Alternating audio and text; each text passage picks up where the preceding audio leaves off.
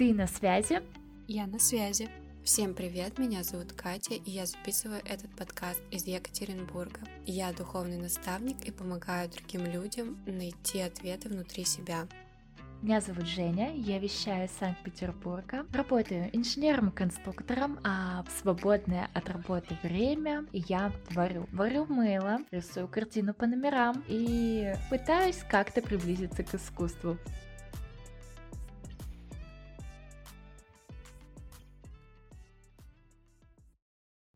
Ребята, сегодня у нас официально десятый юбилейный выпуск нашего с Женей подкаста.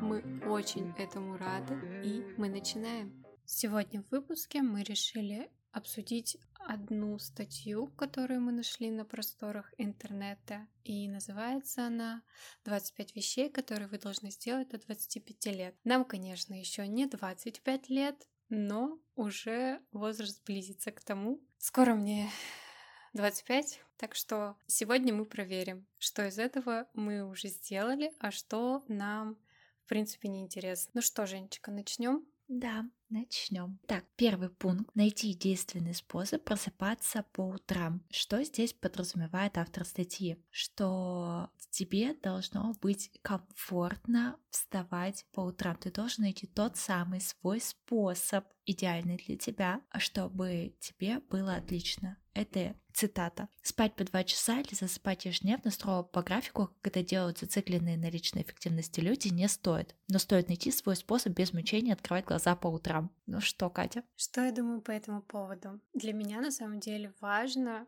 чтобы ты делал то, что тебе нравится. И благодаря этому ты спокойно просыпаешься по утрам, зная, что тебя ждет какое-то твое любимое занятие, а, работа какая-то, возможно, которая тебе прям нравится. Но Плюсом для меня все равно важно соблюдать режим. И если я усну позже, чем, например, 12 ночи, я как бы там не любила свое дело и не знала, что у меня там миллион э, планов запланировано на следующее утро, день, вечер. Я свои глаза буду протирать с неулыбкой. Мне кажется, просто для меня тут важно именно соблюдать график. Отлично. А, то есть твой способ — это график, и ты придерживаешься его вне зависимости от того, какой сейчас день недели, все верно? Да. Тут я поняла, что а, мое любимое занятие по утрам — это медитация и растяжка. Вот тогда утро начинается прекрасно. Вот небольшое мое добавление по этому поводу. А что у тебя? Я не знаю, правда. У меня не, нет такого прям способа просыпаться по утрам. Я просто делаю это, ну, обычно нормально. То есть у звонит будильник, я встаю, все хорошо. Ну, у тебя тоже, значит, как такая привычка уже выработанная организмом. Вот будильник и все. Тогда перейдем ко второму пункту. Это перестаньте оправдываться. Очень хороший пункт, потому что если а, вернуться к нашему выпуску про книгу «К себе нежно», то это один из тех пунктов, который мне в этой книге был очень важен и которому я хочу научиться. Поэтому я здесь за всеми руками и ногами я даже э, поняла для себя, что так часто хочется, особенно на работе, накосячишь и начать, ну там, ну вот, а, ну как-то, и в итоге сейчас все больше и больше, даже внутри себя, не придумываю оправдания, ничего не делаю. Я такая, да, это косяк, я его исправляю. Согласна. Тут полностью у меня как-то так же уже потихоньку начинает вырабатываться эта привычка, что, ну, типа, если ты накосячил, то кому лучше, типа, ты проще переделал, а не полчаса там как что-то там придумывал, оправдывался и потерял вот это время. А тут просто взял, переделал, там, сколько потребовалось времени, и все. Меньше нервов своих потратил и других людей. Третий пункт. Выбрать подходящий спорт. Катя, как у тебя со спортом? Ты говорила про растяжку утреннюю. Конечно, это мое любимое. Растяжка, что-нибудь такое легкое. И крайний случай это уже силовые какие-то тренировки, которые я тоже люблю делать, но не бег. Женя бег мы уже обсуждали. Наша нелюбимая. М-м, вообще ни разу. Вот. Поэтому прям моя любовь это что-нибудь типа растяжки, пилатеса. А твое я знаю йога, но может быть у тебя еще что-то есть? Да, нет. Да, йога и нет, нету. Но такого, чтобы я была готова заниматься 24 на 7 каждый день, как йогой. У меня больше ничего такого нет. Наверное, еще есть танцы, но я никак не могу вернуться в зал танцевальный, поэтому пока что я тоже об этом говорить не буду. А мы считаем танцы спортом? Ну, конечно. Вообще, я считаю, смотри, мы говорим про спорт как про способ а, не только держать себя в форме, а как то, что делает тебя здоровее. То есть какая разница, где ты теряешь калории, в спортзале или на танцах. Ты их теряешь и там, и там. Но выходя с танцев, лично у меня повышается настроение, э, у меня прекрасное самочувствие. То же самое с йогой. Ты, чтобы твое тело было здоровым, чтобы оно было тебе благодарно за то, что ты с ним делаешь, ты не можешь брать такой спорт в привычном виде. То есть много кто говорит, что хорошо для тела это бегать, но мы же не будем это делать, потому что если мы начнем себя, извиняюсь, насиловать, э, то ничего хорошего не проведет. Но танцы это тоже высоко, э, как это даже назвать это правильно, когда ты высокоинтенсивное занятие, как и бег, и ты там и там сбросишь калории эти самые только с одного. Кто-то выйдет довольный с бега, а кто-то выйдет довольный с танцев. Считала танцы спортом. Ну хорошо. Просто э, если брать, например, школу, где танцев как спорта нет, то есть там, возможно, даже сделать какой-нибудь кружок борьбы, и его можно будет там, засчитать как спорт, что ты туда ходишь, то это все равно полезно, важный, чтобы тебе было классно. Физическая нагрузка любая засчитывается за спорт. Хорошо. Да, да. Запишем. Идем дальше. Следующий пункт — освоить навык, который станет вашей личной фишкой. И здесь автор пишет. Умение отличить дрозда от зяблика по звуку, спонтанное сочинение палиндромов, карточные фокусы в стиле Дэвида Блейна или умение смешивать классические коктейли, словом навык, который поможет чувствовать себя увереннее на любой вечеринке и в обществе противоположного пола. Я даже не знаю, что сказать по этому пункту. Мне почему-то вот сейчас в этот момент пришли в голову девушки, которые научились садиться на шпагат, и они теперь садятся на шпагат, нужно это и не нужно. То есть подходит это к данному месту или не подходит. Но я это умею, я этому научилась. Это действительно тяжело научиться садиться на шпагат. Это свои огромные трудозатраты. Но это бывает не к месту, поэтому, возможно, этот навык классный, но еще классно это навык понимать, когда ты можешь его применить.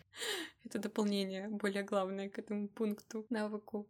И какой у тебя подобный навык есть? Никакого. Никакого. Я не могу вспомнить. Я вот тут подумала, когда читала а вот этот отрывок статьи «Умение смешивать классические коктейли». Я тебе рассказывала, что хочу завести в своей квартире э, личный бар с э, напитками, научиться смешивать коктейли. Вот, мне кажется, я все таки к своим там 30-35 годам э, осуществлю эту мечту и сделаю что-нибудь подобное у себя в квартире. Вот, и будет это моя фишечка. А почему такой возраст? Я даже не знаю, это просто какое-то внутреннее ощущение, вот оно необъяснимое. Как скажешь.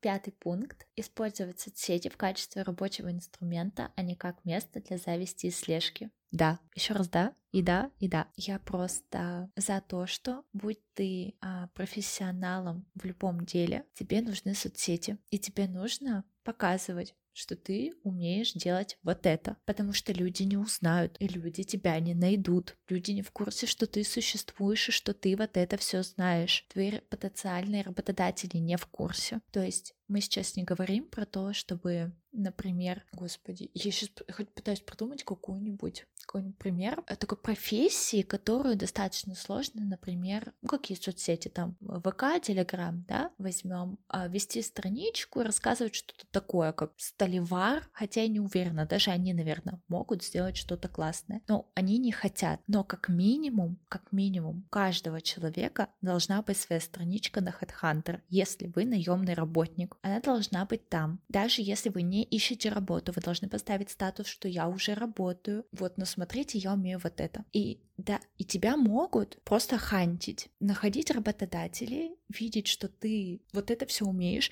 и они такие, да и что, что она уже работает или он уже работает, мы можем, мы за вот это заплатим намного больше, и, возможно, ты так случайно поменяешь работу, возможно, нет, но у тебя уже это будет. А дальше, если ты не, э, не наемный рабочий, если ты там фрилансер, у тебя может быть там страничка в LinkedIn, или где, я не знаю, где фрилансеры там тусят, ну вот такая страничка, но это все должно быть. Ты не можешь сидеть и ждать, что люди тебя увидят, услышат и узнают, что ты существуешь, если ты себя не рекламируешь. Но если ты это еще делаешь, там заводишь канал на Ютубе, заводишь там а, какие-то странички в соцсетях и прям ведешь и показываешь, что вот смотрите, даже если ты автомонтажник, такие типа шин, ля-ля-ля тополя, смотрите, вот я все делаю, пожалуйста. Поэтому вот такая тирада, я за. А я тут думала еще на тему того, что помимо, например, основной работы вы можете вести свои соцсети как а, и рассказывать о том, что у вас есть дополнительный навык, там, не знаю, дизайнить. Вот вы работаете где-то в офисе как, не знаю, менеджер, а дополнительно еще дизайнить. И рассказываете, то есть находите какие-то заказики себе и делаете работу дополнительную. И в соцсетях об этом, например, рассказываете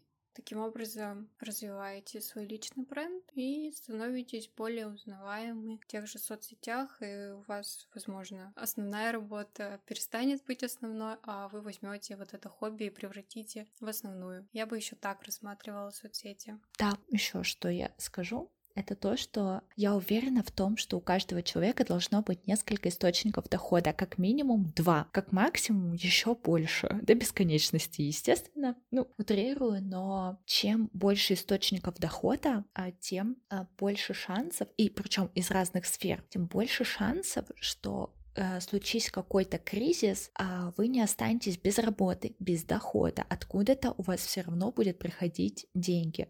Может быть, не в таком объеме, как это было изначально, но сложить там, сложить сям, получится красота. Поэтому, да, возможно, вы как наемный рабочий, опять же, один человек, ну, один сотрудник, там, возможно, в соцсетях вы еще что-нибудь делаете, и вот как-то так идеально. Да, согласна. Минутка финансовой грамотности. Да, диверсификация портфеля, условно, дохода. Вот, извините, портфель это в акциях, облигациях. Доходы, да, это как не кладите яйца в одну корзину. Да, да немножко не туда, но, но рядом. Нет, но это, это про то самое. Я всегда использую этот термин, когда говорю о работе. Я еще, а на самом деле, это очень мило, знаешь, когда пары встречаются на работе, и потом они женятся, рожают детей. Но меня всегда так пугает, представляешь, люди они мало того, что у них один источник дохода это их основная работа, а главное, так еще и это одна сфера. То есть, если что-то случится, сфера просядет, они оба просядут, их семья будет просто... Мне это всегда так пугает. Я думаю, господи, как такое возможно? Хотя я сама понимаю, что спокойно могу вдруг однажды встретить кого-то на своей работе. Или там... Ну, я думаю, что ты поняла,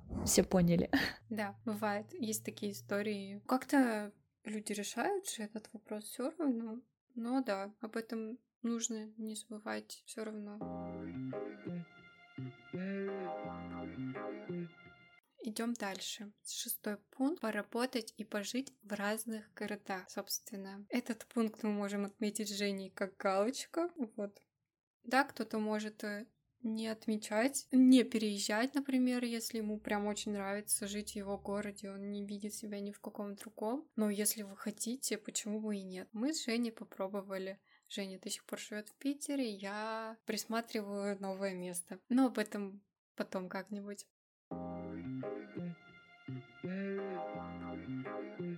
Следующий пункт не участвовать в интернет-спорах и спокойнее относиться к трендам. Это, мне кажется, как будто два разных пункта, потому что спокойнее относиться к трендам — это одно, не участвовать в интернет-спорах — это другое. Но, возможно, это объединили, потому что там и тренды, и интернет-споры — это все идет через интернет, мы получаем информацию. Также, мне кажется, мы тренды спокойно можем получать через там телевизор, там телевизор посмотреть что-нибудь, узнать. Не знаю, поэтому как будто бы я немножко отдельно бы это рассмотрела, а про интернет-споры очевидно и понятно, что я вообще не одобряю, ну, не так, не, не одобряю споры. Споры — это хорошо, если он конструктивный, если он качественный, но я где-то когда-то однажды прочитала, что спор — это борьба интересов и убеждений, а их не меняют за один день, за один спор но как будто бы, наверное, возможно человека подвинуть в сторону своего мнения, чтобы он также его рассмотрел, или ты рассмотрел чужое мнение и что-то новое узнал, поэтому спор это хорошо, но только конструктивный, но я стараюсь вообще в них не влезать. По поводу э, спокойнее относиться к трендам, я даже не знаю, как можно относиться к ним неспокойно, поэтому, может, вышло там, но ладно, нет, меня захватил только один тренд э, до невозможности. Вот эти туфли Братс, которые дорогущие, красивые, красивущие. Я не знаю, я в них влюбилась, и я в одном из магазинов масс-маркета а, увидела просто на них копию, и она еще такая по деньгам нормально, могу купить. И вот я хожу вокруг них, я пускаю слюни, у меня каждый раз сходит э,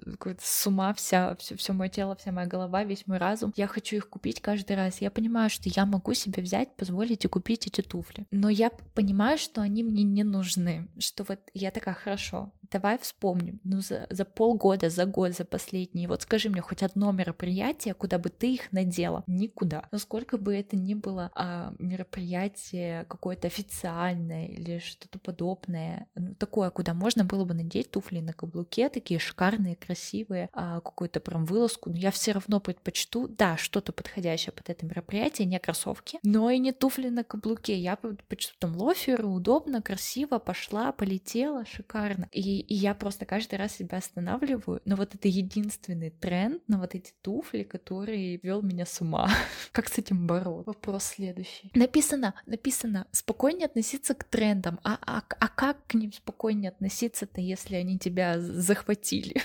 ну, если понравилось, то почему бы и нет? Не вижу в нем ничего плохого, но мне кажется, тут про то, что тренды могут появляться каждый день, и если ты за ними будешь постоянно гнаться, это что за белка в колесе, которая пытается достать сыр, ну, не знаю, условно сыр, который находится за этим колесом. Никогда же не добежишь. Я просто спокойно ко всему отношусь, поэтому даже не знаю, как это прокомментировать в целом. Ну а как ты относишься к спору? Потому что я знаю людей, которых а, спор — это прям такой интересный вид досуга. Ну, начать такой конструктивный спор, где вы приводите факты, аргументы. Вот так прекрасно всякие те же дебаты брать. Тоже, по сути, он же самый. Как ты относишься? Ну, если это конструктивно только.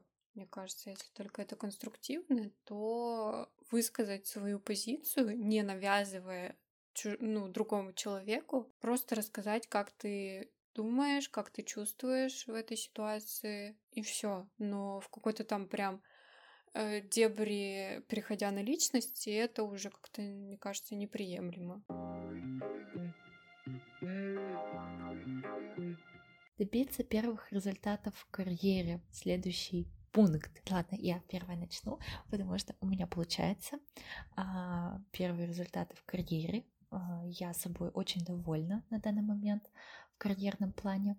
И я просто буквально сейчас во время записи нашего выпуска получила сообщение от моего начальника. Я выдала работу, которую мне нужно было сделать. У меня ее проверили, сказали, да, есть ошибки, но я тобой доволен, ты старалась, ты молодец, и я сижу сейчас очень довольная. Да, я добиваюсь своих первых результатов. И я думаю, что на самом деле еще важно сказать, это то, что не нужно... Вот, вот это такой совет от меня про карьеру. Не нужно ждать, пока вы закончите университет, чтобы начинать работать. Самое лучшее, когда вы начинаете работать на втором-третьем курсе. Ну, на четвертом это край. Да, это будет не очень легко, потому что будет учеба, будет работа, но много какие компании согласны брать студентов на гибкий график на там 20 часов в неделю. И особенно отлично, если вы идете работать не сантом, хотя это тоже хорошая работа, естественно, ну, не знаю, не каким-нибудь продавцом, а идете именно ищете по той профессии, на которую вы учитесь. Я приведу своим примером. А Я начала работать на третьем курсе, и когда я закончила университет, у меня было уже полтора года рабочей практики. То есть это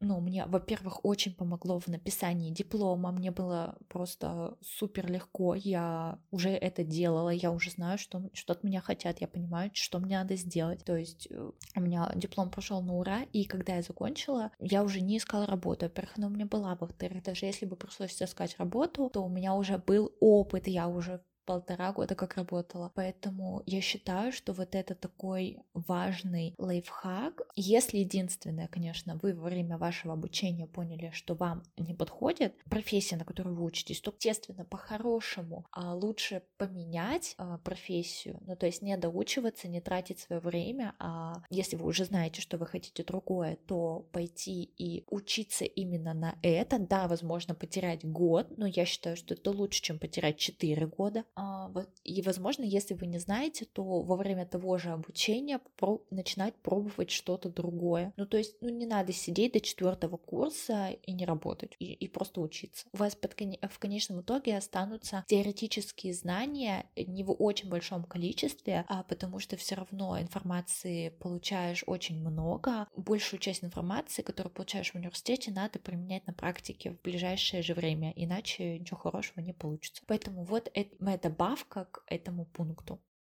Да, хороший навык, хорошее замечание Женя дала по поводу работы и учебы в университете.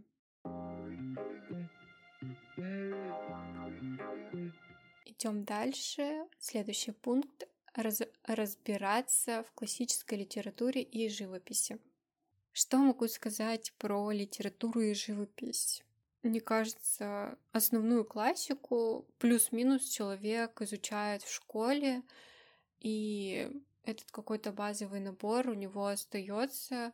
Да, он может их полноценно, там, не знаю, не читать, не знать досконально, но что-то в голове у него все равно отложится, и он будет представлять, что существует вообще в мире, в литературе, в живописи. Но я, честно скажу, я в этом не сильна, и э, ну, мне эти темы просто не так близки, да, я там что-то могу изучить для себя по настроению, по желанию, но не прям так, чтобы идеально расскажу все виды живописи или не знаю, сколько произведений у Пушкина. Вот. А что думаешь ты, Женя? Я Вообще, у меня столько мыслей по поводу этого пункта, потому что почему именно литература и живопись, а классическая музыка? Ну, почему мы не берем, например, ее в расчет? Я за то, чтобы, например, еще тогда, ну, уж доходить до крайности, давайте слушать классическую музыку, живопись, э, все, нужно в этом тоже разбираться тогда. А, то есть, ну, весьма интересная выборка случилась. То есть, а, хорошо, возьмем классическую литературу. Да, мы ее изучаем в школе, но на самом деле большинство произведений, которые даются в школе, они даются э, под таким весьма интересным соусом, э, что э, кто-то однажды, я даже не знаю, как это получилось, но прочитал произведение такое, вот этот автор хотел сказать вот это, но автор, скорее всего, вот этого говорить не хотел. И то есть ты как будто бы воспринимаешь литературу через призму того, кто тебе ее преподает. Я помню, как э, сама лично и, и не делала достаточно много выводов, потому что я знала, я приду в школу, и учитель литературы мне расскажет. Он расскажет, что вот, вот это значит, что вот это значит, какая тема вообще вот этого произведения, что хотел сказать автор. И это, возможно, иногда даже происходило до того, как я прочитаю само произведение. Я уже знаю, что, что хотел там, какая мысль проносится через все это произведение. И сейчас э, во взрослом возрасте я учусь читать книги, любые, не обязательно классическую литературу, любую литературу я учусь читать, понимать, э, интерпретировать, как-то разбираться в ней. То есть, что значит разобраться в классической литературе? Что это значит? Для меня значит разбираться в литературе, это вот то, что я сказала ранее. Понимать то, что ты читаешь, вдумываться в то, что ты читаешь. Поэтому много кто не любит читать. В школе литературу делают тебе невкусной, тебе ее делают. Вот тоже, а про живопись это еще веселее. То есть я думаю, если взять живопись, скульптуру, то есть у нас были уроки МХК, мировая художественная культура, но я с них не помню ничего, ровным счет, что там происходило, чему меня там учили. Э, соответственно, про живопись я тоже не очень хорошо знаю. Хочу ли я в ней разобраться? Да. Только ли в классической? А-а. Нет, а классическая это какая? То есть мы говорим про все правления, модернизм классический. И вот мне кажется, даже э, современное искусство, которое вот сейчас, если брать, если классическое, это все, что были, было создано ранее. Если брать такую логику, то современное искусство, которое вот сейчас происходит, оно тоже когда-то станет классикой. Или что мне как будто бы не хватило конкретики, что, что есть классическая литература, классическая живопись, почему не добавили туда скульптуру, музыку, архитектуру. Мне кажется, ты должен быть разносторонним человеком, не надо зацикливаться на классике. Если тебя интересует классика рока, это тоже классика рока просто, просто рока. Поэтому вот у меня такое мнение по поводу этого пункта. Мыслить критически.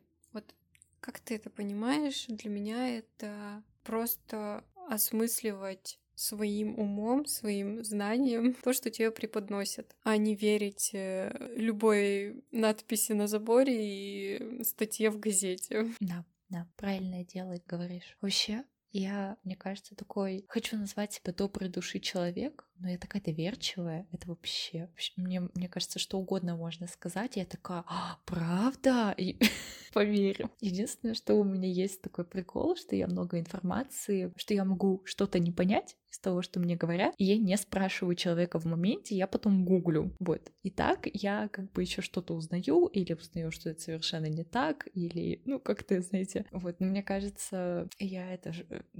Хотела сказать жертва мошенников, но нет, пока что, слава богу, со мной такого не случалось. Но критически мыслить вообще хороший навык на самом деле. Да, однозначно. Он у меня достаточно все-таки хорошо развит, и я не побегу там, сломя голову, рассказывать неподтвержденный самой даже факт какой-то. Сначала я убеждаюсь в том, что это правда, а потом уже подумаю, а кому это надо знать, если надо. Следующий пункт — научиться разбивать большие задачи на маленькие пункты. Мне кажется, это больше про э, тайм-менеджмент, да, это про тайм-менеджмент и про, ну вот, я не знаю, про тот факт, что, например, вы поставили какую-то глобальную цель себе на год и расписали, как вы можете это достичь по месяцам. Или какую-то более такую задачу на проект вот у тебя был, ты же его не хватало каждую деталь и параллельно такая что-то делала, ты там последовательно что-то по шагам как надо сделала. По сути, как-то так это есть. Э, мне в этом списке начинает немножко э, переживать некорректность, наверное, формулировок. Просто я бы сказала, что вот этот пункт, он больше про вот именно тайм-менеджмент, про вот, вот этот момент, а не большие задачи на маленькие пункты. Если брать именно тайм-менеджмент, то намного больше больше вариативных способов упростить себе выполнение работы. Следующий пункт — перестать ностальгировать. Кстати, 13 хорошая цифра. Я не знаю, что такого плохого. Мне кажется, ностальгировать можно, но лучше не жить прошлым. Если вся твоя жизнь остановилась, и ты только делаешь, то думаешь, как же было хорошо там когда-то там, то это не принесет тебе счастья в настоящем. И, ну, ты жизнь остановил, и ты просто думаешь, как же там было хорошо, как же было классно в 90-х, знаете, мужички, которые там бандиты были и сейчас, а почему так нельзя взять и отжать у кого-нибудь бизнес? Ну, не, я, конечно, точно не знаю, как там все это происходило, of course, меня даже в планах еще не было. Вот что-то такое. Но если у тебя твоя жизнь полна, она бьет ключом, она интересная, ты ее не останавливаешь, ты движешься вперед, и при этом нет-нет думаешь, блин, как там тогда было классно, как тогда было замечательно. Классно тогда, сейчас тоже классно. Вот я думаю, что лучше так. Согласна бы прям уходить в прошлое и жить прошлым. Это, это не знаю, это объяснить. Лучше жить в настоящем в моменте здесь и сейчас, как это популярно говорить. Но все, это настоящее. Да, ты как бы можешь проводить ретроспективу на прошлое, на то, что ты там сделал, и брать как опыт то, что ты прожил, но прям жить постоянно в прошлом я бы не стала. Ты тратишь, ты теряешь свою жизнь, то, что уже прошло, и то, что уже не изменить.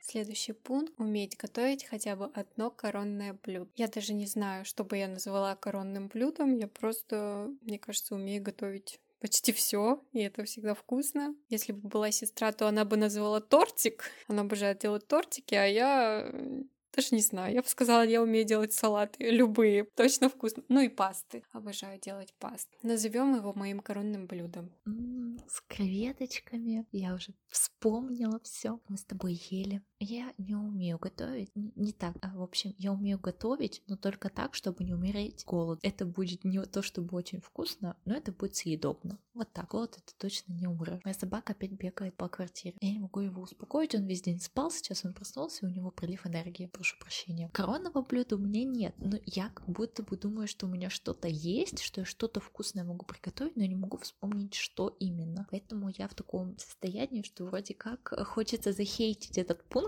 потому что я под него не подхожу. Но, наверное, одно-то. Ну, я не знаю. Мне кажется, что в итоге человек может удивлять, даже не так. Если э, мы же не рассказали, что именно под этим пунктом написано, там написано, что еда — это универсальный язык общения, и поесть любят все, если кто-то к вам придет в гости, вы хотите произвести впечатление, то вы спокойно можете приготовить вкусный ужин, и вот вам нужно одно какое-то блюдо и несколько его вариаций, а, чтобы вот удивить этого человека. Я, например, Катя сказала, что она хочет научиться там делать коктейли, сделать такой барчик. Например, я могу вот этим удивлять. Или а, а еду заказать. Или та, ну вот Настя но у нее это блюдо, как бы, а может это десерт. Если взять это как десерт, а не блюдо, то у нее нет блюда, у нее есть десерт коронный. Прекрасно, прекрасно. А вот я не знаю, а я вот, может, я художница, но готовить ненавижу. Ну, ко мне придет человек, я что, его не впечатлю своими картинами? Нет, ты, ты красиво на тарелке разложишь то, что у тебя будет в холодильнике. Почему бы и нет? Тоже считаю как вариант э, засчитать блюдо. Это тоже талант. Вот эта сервировка стола, там уют в доме. Кто-то, возможно, обожает обожает создавать уют в доме, я, да, и ненавидит готовить при этом. Так что вот такой момент. Мастерски нарежешь сыр на тарелке. Ну да. И подашь вино. Да. А что, не удивило, что ли, сыр с вином? Как вкусно. Вообще идеально сочетается. Следующий пункт — выбрать область, в которой вы хотите стать профессионалом. Мне кажется, я сегодня буду спорить со всеми пунктами. Я сейчас хочу сказать, у меня, у меня опять же есть такая область, я как бы подхожу под этот пункт, но ну, ты спокойно можешь поменять в течение жизни несколько областей ты спокойно можешь поработать в разных профессиях. Тебе обязательно становиться прям самым, там, например, ты хочешь поработать поваром, вот ты поработал, там, наработал какой-то опыт, тебе классно, интересно, но так ли ты хочешь стать шеф-поваром? Не обязательно. А, прям научиться готовить все-все-все. Нет, конечно. Вот. Или, возможно, это имеется в виду, что если ты работаешь поваром, то тебе нужно знать именно то направление, которое там может быть ты азиатскую кухню прекрасно выберешь себе и будешь готовить. Не знаю. Но я за то, что в течение жизни можно поменять сколько угодно профессий. И, ну вот я выбрала сейчас профессию почтальон Печкин. Ну и что? Если она мне не понравится, я потом могу выбрать другую профессию, в которую захочу стать профессионалом. Я думаю, что это пережиток прошлого, когда ты выбирал одну карьеру на всю жизнь. Но на самом деле, с учетом того, как сейчас развиваются технологии, очень много профессий просто выходят из обихода, то есть их заменяют а, технологии, но при этом появляются другие профессии, и ты из одной профессии можешь войти в другую профессию, совершенно спокойно поменять профиль и продолжать там, там развиваться как профессионал. Просто сейчас мир более мобильный, быстрорастущий. Быть именно гибким и подстраиваться под современные реалии — это более такой востребованный навык, нежели выбрать какую-то профессию и быть в ней прям профессионалом от, от и до. Я бы так же, как Женя сказала, на самом деле. Поэтому идем дальше. К следующему пункту. Принять своих родителей вместо того, чтобы их упрекать. Ну вот, честно, для меня это такой пункт, что твои родители — это взрослые люди, они принимают э, такие решения, которые принимают. И вмешиваться условно в их жизнь, когда ты взрослый человек, это уже странно. То есть они делают свои выборы, выборы ты делаешь свои выборы. И все. И важно, ну, лично для меня, просто быть благодарной, благодарным родителям за то, что они дали тебе жизнь. Все. Это они сделали, они воспитали та- тебя так, как могли, и за это ты им благодарен. Но это мы говорим про там твоих родителей, про моих родителей, которые прекрасные люди. Да, возможно, были какие-то моменты, все не идеальны, и мы их принимаем, мы их все равно любим, э, и мы их не упрекаем за то, что что-то когда-то, может быть, произошло. Но родители бывают разные, и бывают абьюзивные родители, бывают родители, которые бьют своих детей. И я не знаю, как можно их принять. Вот так вот взять и принять. Это огромная работа психологическая в первую очередь. Некоторые так и не могут принять то, что делал их родитель. Поэтому если брать как большинство людей и норм- обычную среднестатистическую семью, то да, конечно, этот пункт идеально подходит, и он правдив. Но я не знаю, если рассуждать, если рассматривать больше разнообразия семей, то, мне кажется, это уже сложнее обсуждать даже, потому что мы в этой ситуации не были. Ну, вот такой момент. Ну, так, мне кажется, такие советы весьма двойственные. Ну, тут уже хочется залезть более в такую психологическую и духовную точку зрения, но в этом выпуске я бы не стала этого делать. Пока сойдемся на таком мнении. А, следующий пункт, 17. Вкладываться в образование, а не в вещи. Я не буду спорить, я согласна. Все сто процентов. Инвестиция в себя — это лучшее, что можно выбрать, потому что ваши навыки, они вам помогут заработать гораздо больше, нежели вещи, которые вы купили. Вкладываемся в себя. И следующий пункт поработать в офисе. В современных реалиях это уже, я думаю, тоже, опять-таки, не так актуально. То есть человек выбирает, если ему комфортно работать удаленно, он выберет удаленку. Если ему нравится ходить в офис, он выберет офис. Почему бы и нет? Почему нужно ограничиваться? А тут следующий же пункт — это поработать на фрилансе. Может быть, автор имел в виду, что надо попробовать и то, и другое, потом выбрать. Вот смотри, для меня офисная работа — это когда вот ты же тоже работаешь в компании на кого-то, и у тебя определенный график но э, ты можешь работать как в офисе, так и за компьютером дома. И для меня это как работа в офисе. А вот фриланс — это когда ты работаешь сам на себя и ищешь заказы, ищешь а, клиентов вот э, свои навыки. То есть ты оформляешь либо самозанятый, либо ИП. В таком формате работаешь. Ой, не знаю. Мне кажется, что если человек изначально нашел свою нишу, и эта ниша фриланс, то зачем ему в офис? Если есть какая-то профессия, которая человеку очень нравится, но она вообще не предполагает фриланса, но его там нет, это просто невозможно. Зачем как-то пытаться что-то другое придумывать, чтобы пойти на этот фриланс? Ну, тоже.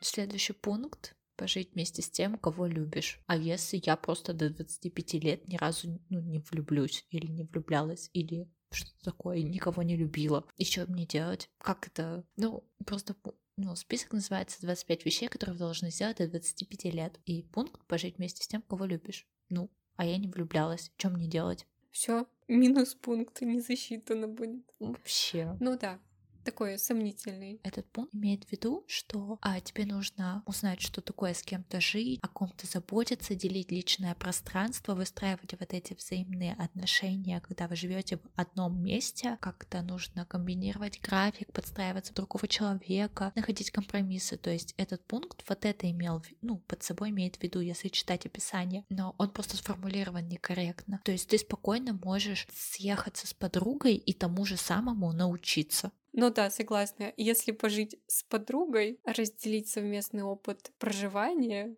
и заботы друг о друге, если засчитывать именно как такой факт, то, возможно, я бы согласилась с этим пунктом. И идем дальше. Следующий пункт — побыть волонтером. Кстати, этот пункт я выполнила недавно, в прошлом месяце. Я была волонтером на одном мероприятии, а раньше я вообще не задумывалась о том, что хочу побывать волонтером. Поэтому если у вас есть такое желание, то почему бы его не воплотить? Если же нет, то, то нет, собственно. А я думаю, что нужно ценить свое время, и если ты не готов, у тебя его нет, отдавать это самое время на волонтерство, то не надо. Совершить одиночное путешествие в дикое место. Опять же, очень странно сформулированная фраза, но, возможно, попробовать путешествие именно как в одиночестве. Нет, тут, если читать описание, тут прям в дикое место. Я не понимаю, зачем именно, а, но вот именно имеется в виду дикое место. Тогда не знаю. Ну, типа, очень спорное мероприятие, потому что Наверное, чтобы в итоге все-таки побыть одному, разгрузиться, но об этом ни слова не сказано. То есть как будто я могу поехать в дикое место не одна. А тут еще написано, все становится еще проще, если вы не прихотливы в быту. И я думаю, я прихотлива в быту. Для меня въезд в дикие места закрыт. Все. Пункт опять потерян. Что такое? Допустим, если ты говоришь побыть одному, э, ну, едь куда-нибудь за город, э, в съемный домик и отключи интернет. Считай, побывал в диком месте без связи. Я вот больше за такое путешествие, да. Попробовал себя в такой роли, и еще я отдохнул морально или как там отдыхают физически от людей, если тебе это необходимо. Следующий пункт 23. Научиться тратить с умом. Да, очевидно, вести дневник, там запись где угодно расходов, доходов, и все это хорошо тратить, все это записывать, всегда быть как это, готовым, а иметь свою подушку безопасности. Это мне больше отзывается про финансовую грамотность, ей владеть и успешно ее применять. Я опять пункт переделала, и вот так он мне больше нравится. Да, мне он так явно тоже больше нравится. Про то, что владевать финансовой грамотностью в любом возрасте. Желательно со школы еще. Жаль, что у нас этого не было в школе. И только там, я не знаю, годам к 22-23 я о чем то начала там прям конкретно задумываться и планировать, расписывать и так далее. Хотя условно, спонтанно потратить деньги, все деньги на какую-то сиюминутную хотелку, я так не делаю. Следующий пункт раз — развивать слабые связи. И автор здесь пишет, сегодня друзья и знакомые из соцсетей становятся все более ценным активом. Они разом заменяют HR-специалиста, информатора, психолога и шопинг-консультанта. Первого ценно особенно. Поддержание слабых связей не стоит ни... Поддержание слабых связей не стоит ничего, но при удачном стечении обстоятельств дает очень много. Каждый вспомнить хотя бы парочку друзей, нашедших работу или заказы только благодаря Фейсбуку. Это, мне кажется, как нетворкинг такой, и собирать такую базу людей и знакомств, что ты вот обладаешь таким-то навыком, вот моя, мои контакты, если что, будем на связи. И мне кажется, да, в современном мире это очень полезное качество занятия. Я с тобой согласна, Катя, и мне даже нечего добавить, ты очень правильно все сказала.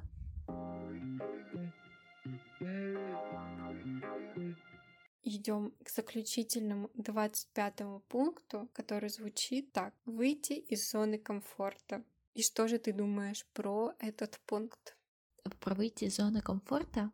Ой, я столько разных слышала по этому поводу тем. Сначала я узнала, что без выхода из зоны комфорта ты не добьешься успеха. А ты сидишь, тебе классно, тебе отлично, тебе удобно, все. А потом я услышала другую информацию от психолога, что ну, это не так. Ты в зоне комфорта, находясь там, где тебе хорошо, также прекрасно, отлично добиваешься результата. Идешь вперед, становишься успешнее. И при этом ты не вводишь себя в состояние стресса. И вот я так и не знаю в итоге. Мне кажется, может, у кого как сработает. Может сработать и так, и сяк. Просто у кого-то сработал выход из зоны комфорта, у кого-то наоборот, наоборот сработал а, момент нахождения в зоне, где у тебя нет стресса. То есть, э, например, я просто я, я поняла, что у меня есть пример. С одной стороны, чтобы добиться там успеха в работе, ты работаешь, work hard, перерабатываешь, учишься новому, что-то ля-ля тополя развиваешься, да. Выход из зоны комфорта вряд ли тебе просто прекрасно сидеть в офисе, там на работе, перед компьютером, еще как-то многие часы в день. Вряд ли у тебя не, у твоего организма не будет стресса. Ты можешь так добиться успеха? Конечно, можешь, ты же работаешь, но при этом насколько сильно снижается продуктивность, если ты не отдыхаешь качественно, намного. То есть, возможно, все то, что ты перерабатываешь за счет снижения продуктивности, превращается в то же самое, что если бы ты работал те самые 8 часов в день. Поэтому, не знаю, такой вопрос сложный. А вот я тут подумала по поводу твоих двух как бы крайностей выходить из зоны комфорта или добиваться на том уровне, на котором ты как бы привык, условно. Я подумала о том, что тут зависит от того, какой у тебя приоритет, цель ну, на данный этап жизни. И, например, если ты хочешь сменить работу, ты параллельно своей основной деятельности учишься чему-то новому, и это уже, как мне кажется, как выход из зоны комфорта уже считается, чтобы привести себя к той точке, к которой ты хочешь. А, спасибо большое, что вы были с нами. А, пожалуйста, подписывайтесь на телеграм-канал нашего подкаста. Там всегда есть уведомления о новых выпусках и также дополнительные материалы из последнего выпуска, если они, конечно, требуются. Так что спасибо, что вы были с нами. Оставайтесь на связи.